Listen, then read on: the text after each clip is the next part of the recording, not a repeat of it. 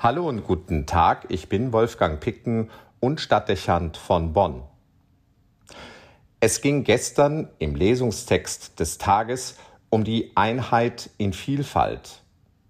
Paulus schreibt seiner Gemeinde in Korinth, ein Brot ist es, darum sind wir viele ein Leib, denn wir alle haben Teil an dem einen Brot.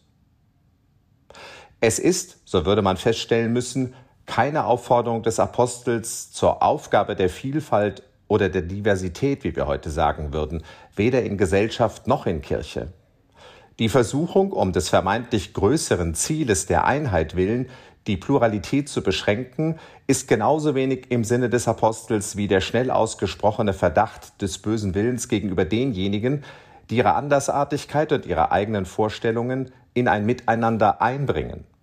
Es ist Ausdruck der göttlichen Kreativität und als solches als gewollt zu betrachten, dass es Unterschiede in Talenten und Begabungen, damit auch in Ansichten und Meinungen gibt.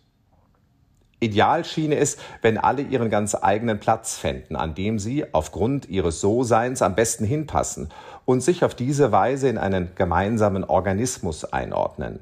Aber solche Vorstellungen sind Utopien und bleiben es, vollkommen unerreichbar.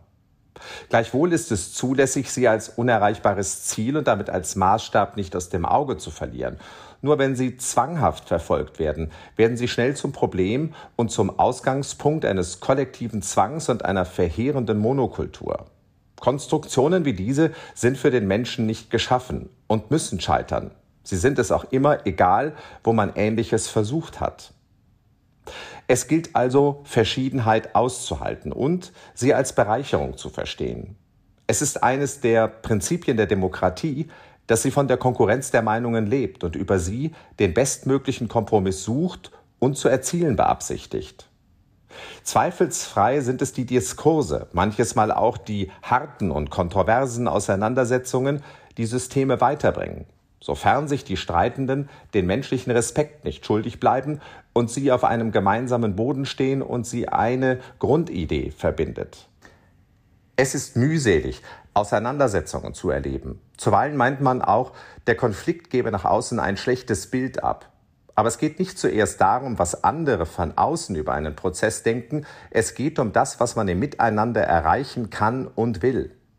Und eine gewisse Öffentlichkeit einzubeziehen heißt auch, bewusst Menschen von außen bei einer Überlegung zu berücksichtigen, deren vielleicht auch unerwartete Resonanz einen wichtigen Impuls nach innen liefern könnte. Schließlich ist es so, dass die da draußen so oder so wahrnehmen und spüren werden, dass es da drinnen Konflikte gibt. Also ist es zumeist besser, diesen transparent nach außen zu spielen und es als Beweis für eine gute interne Streitkultur zu verstehen, die zum Widerspruch und zu kreativem Miteinander auffordert, als ein Bild nach außen vermitteln zu wollen, von dem sofort auffällt, dass es mit der Wirklichkeit nicht übereinstimmt.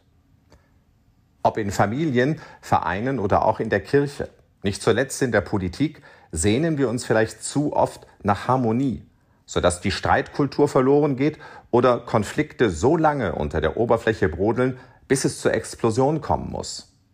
Da erscheint es als ehrlicher und zukunftsgerichteter, die Vielfalt zuzulassen und darauf zu vertrauen, dass sie sich zu einem versöhnten Miteinander zusammenfinden wird, die einen Leib vermittelt, aber dennoch hinreichend erkennen lässt, dass sie unterschiedliche Glieder hat. Es wäre gut, so denke ich mir, es würde mehr offen gestritten und sich aneinander gerieben, damit es nicht einem sinnlosen Streit das Wort geredet, in dem jeder nur noch einmal wiederholt, was bereits gesagt worden ist, oder in dem immer ein neues Argument bemüht und der Konflikt künstlich aufrechterhalten wird, weil man nicht damit leben kann, dass Ruhe einkehrt oder aber der Eindruck entstehen könnte, die Gegenseite habe gewonnen. Die Kontroverse ist kein Selbstzweck.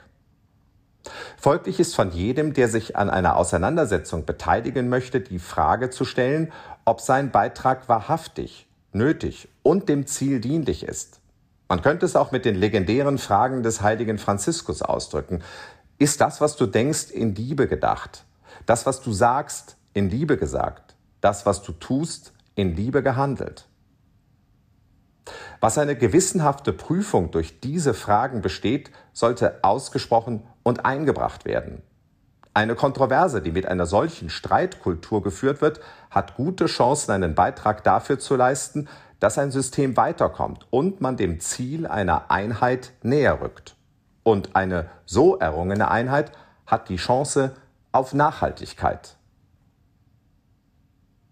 Wolfgang Picken für den Podcast Spitzen aus Kirche und Politik.